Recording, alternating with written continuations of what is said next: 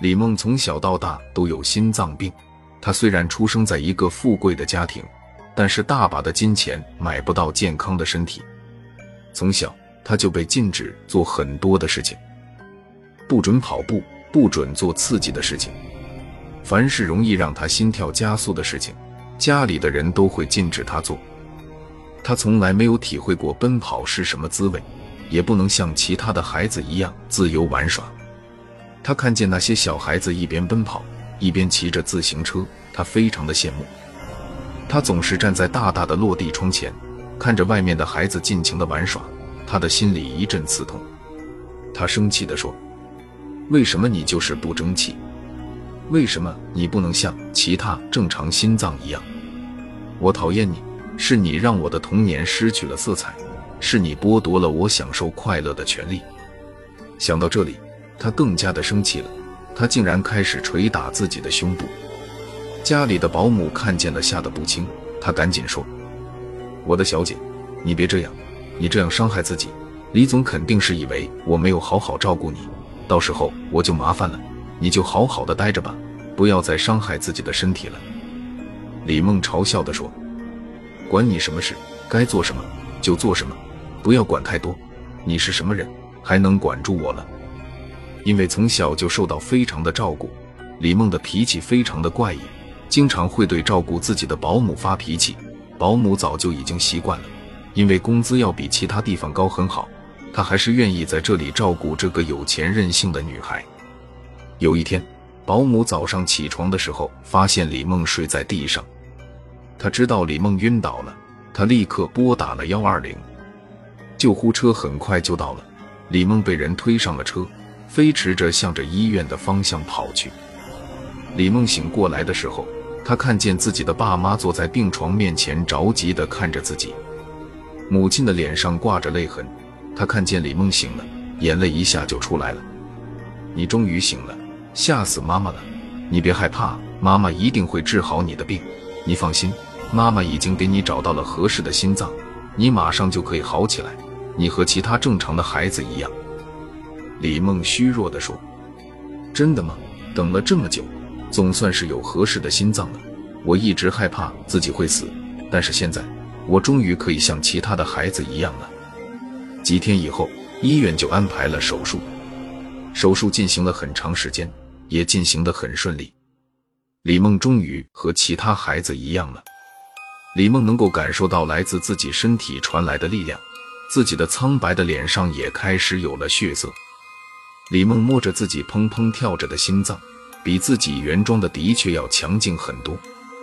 李梦终会回家了，她感觉自己像是重生了一样，一切对自己来说都是异常美好的。就连一直忍受自己坏脾气的保姆也觉得李梦的脾气要好很多了，她甚至可以像普通孩子一样去上学。这天晚上，李梦正在睡觉，她感觉身边有个人正恶狠狠地看着自己。家里不会有其他人，他以前也从来没有过这样的感觉，这到底是怎么回事呢？他慢慢的睁开眼睛，发现房间里面根本就没有其他人，那么这种感觉是怎么来的呢？他很清楚的感觉到这个房间里面里面有人，但是他却看不见。李梦以前从来不知道害怕是什么滋味，自己以前是一个随时都可能死的人，但是现在他好了。知道要珍惜自己来之不易的生命。他不知道这个世界上有没有鬼，他知道鬼是很可怕的。李梦把自己的身体裹在被子里面，他偷偷的冒出一点脑袋，外面还是一个人都没有。不会是自己的错觉吧？李梦悄悄地扫视着自己的房间，这里确实什么都没有，但是那种被监视、被威胁的感觉还是非常明显的。也许是自己太多心了，自己换上了一个新的心脏，总会有一个适应的过程。李梦这样安慰自己，他叹了一口气，还是睡觉吧。现在已经很晚了，大家都应该睡着了。不知道以前拥有这颗心脏的人是谁，他是怎么死的？自己的运气还是很好，能够等到这颗救命的心脏。李梦迷迷糊糊睡着了，梦中似乎有人在恶狠狠地等着自己。这个人看上去非常的恐怖，浑身上下都已经扭曲的不成样子。李梦惊恐地说：“你是谁？”那人恶狠狠地向着李梦冲过来，大叫道：“还给我！”李梦吓醒了，他感觉自己全身上下都是汗水。这个噩梦太恐怖了，那个人要自己还什么东西呢？难道是心脏吗？母亲看见李梦的脸色不是很好，她问：“你怎么了？”李梦问：“妈妈，我的心脏是怎么来的？真的是我排队等来的吗？”母亲的脸色僵硬了，她说：“当然是了，别想太多，快吃早饭吧。”从母亲的脸色看上，自己的心脏一定不是等来的，很有可能是母亲买来的。晚上，李梦从自己的房间里面出来。她惊恐地看见客厅里面有一个人，李梦顿时吓得双脚放软。他准备去开灯的时候，母亲的声音传来：“不要开灯。”李梦惊讶地说：“妈妈，是你？你怎么不开灯？吓我一跳！”母亲呵呵地笑了，笑声非常的刺耳：“我不是你的妈妈，你们剥夺了我生存的权利。”李梦吓得后退一步，他惊恐地说。妈妈，你在说什么？我怎么一句都听不懂？女人说：“说了，我不是你的妈妈，你妈妈这个恶魔害死了我，拿走了我的心脏，你才有机会活下去，你知道吗？